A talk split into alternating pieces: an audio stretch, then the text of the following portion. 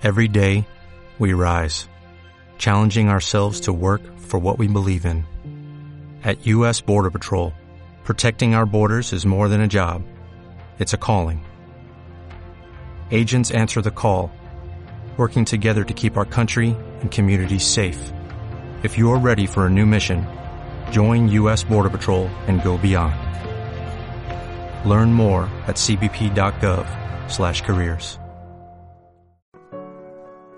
La huella ecológica es el principal indicador de la presión que las poblaciones hacen sobre su entorno. Calcula la cantidad de suelo que una población necesita para abastecerse y para absorber los residuos que genera. Si tenemos en cuenta la población española actual y la superficie de nuestro país, necesitamos más de cinco veces la extensión española para satisfacer nuestras necesidades.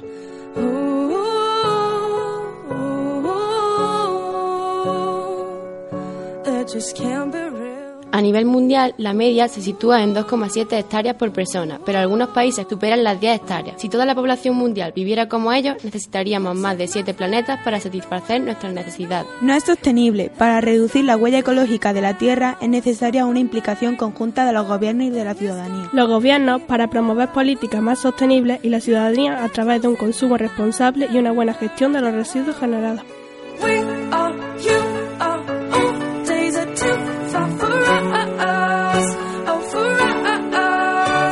Reduce tu huella ecológica. Reduce tu consumo de energía a través de un transporte responsable y un consumo moderado. Camina, pedalea, utiliza el transporte público. Y si no tienes más remedio que ir en coche, compártelo. Reduce tu consumo de productos manufacturados, de agua y de energía. No compres productos de empresas que son conocidos por su agresión al medio ambiente. Recicla y reutiliza los envases de los productos que consumas. Ahorra energía. Hay electrodomésticos y bombillas de bajo consumo que duran 10 veces más. Contribuye a concienciar a tu lugar de trabajo, tu barrio y a tu ciudad. Ya lo sabes, toma conciencia. Es bueno dejar huella, pero no sobre el planeta.